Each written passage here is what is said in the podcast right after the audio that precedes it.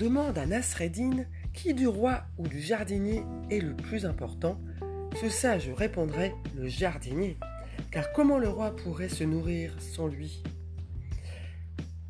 Voici un exemple de coopération. Bonjour, c'est Sophie de Psy Coach. Parler de l'intelligence de la coopération, c'est parler de stratégie de la bienveillance.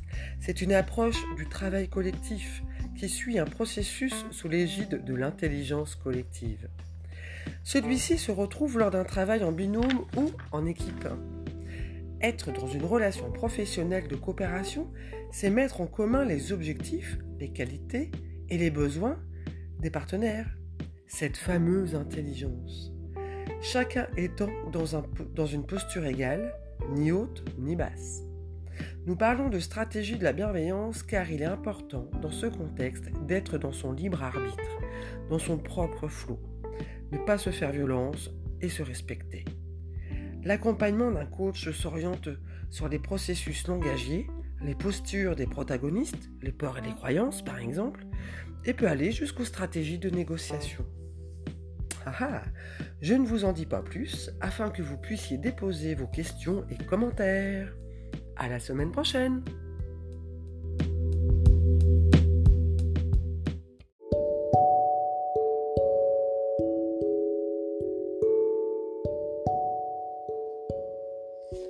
Allongez-vous confortablement sur votre fauteuil préféré ou sur votre lit. Puis, une fois que vous avez trouvé une posture qui vous plaît, je vous suggère de fermer volontairement vos paupières et à partir de maintenant, je vous demande de ne rien faire. Ne rien faire, cela signifie que vous n'avez même pas à m'écouter. Soyez rassuré qu'une partie de vous demeure à l'écoute de ce que je vais vous dire et cela est amplement suffisant.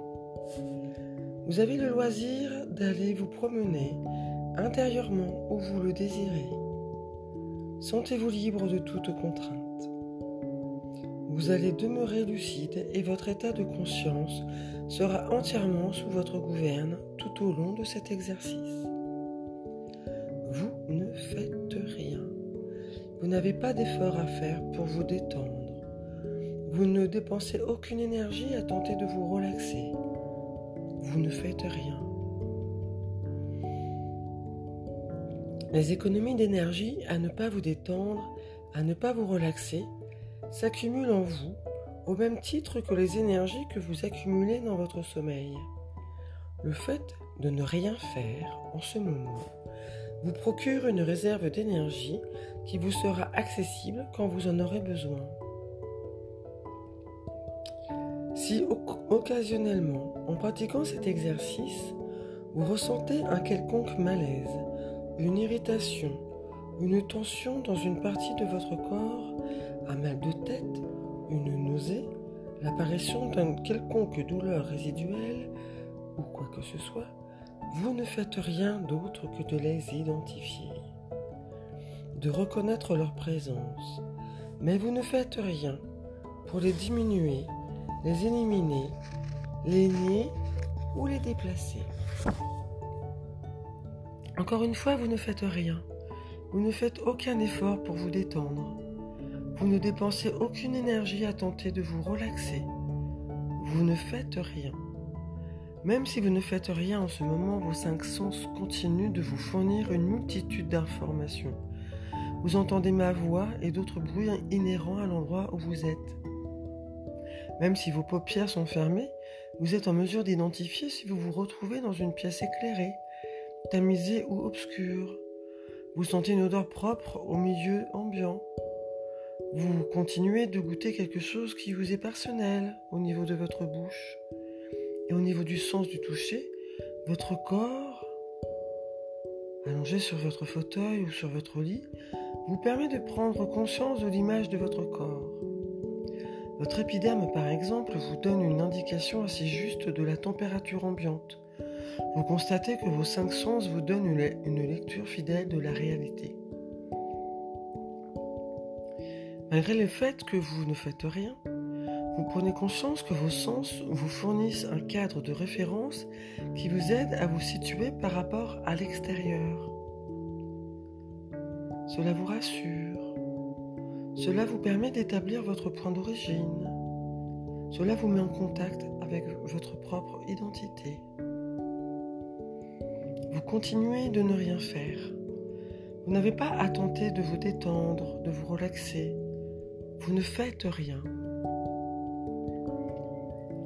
Portez maintenant attention à votre respiration sans pour autant en changer le rythme.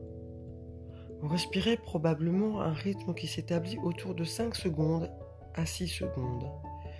Cela suppose qu'en 5 et ou 6 secondes, vous inspirez une quantité d'oxygène et expirez une quantité correspondante de gaz carbonique qui maintient vos différentes constantes physiologiques à leur valeur normale, c'est-à-dire votre température, votre tonus cardiovasculaire, etc.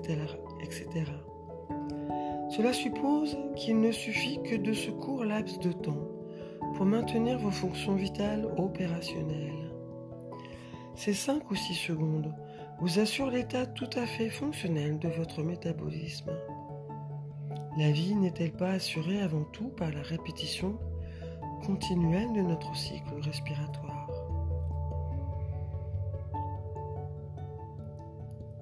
Et à chacune des respirations depuis notre tout petit premier souffle de vie à la naissance, nous disons implicitement oui à la vie.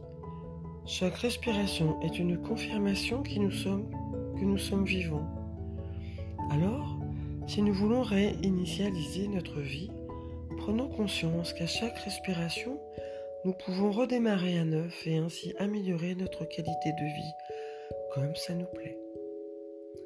Libre à vous d'ouvrir vos paupières quand vous en sentirez le désir. Libre à vous de vous faire vos propres suggestions en fonction de la qualité de vie que vous aimeriez posséder. Et lorsque vous allez ouvrir vos paupières, vous allez vous retrouver en pleine possession de toutes vos habiletés physiques et psychiques. Et nous pouvons remercier Gaston Brosseau, psychologue, thérapeute, hypnothérapeute québécois, pour cette magnifique relaxation.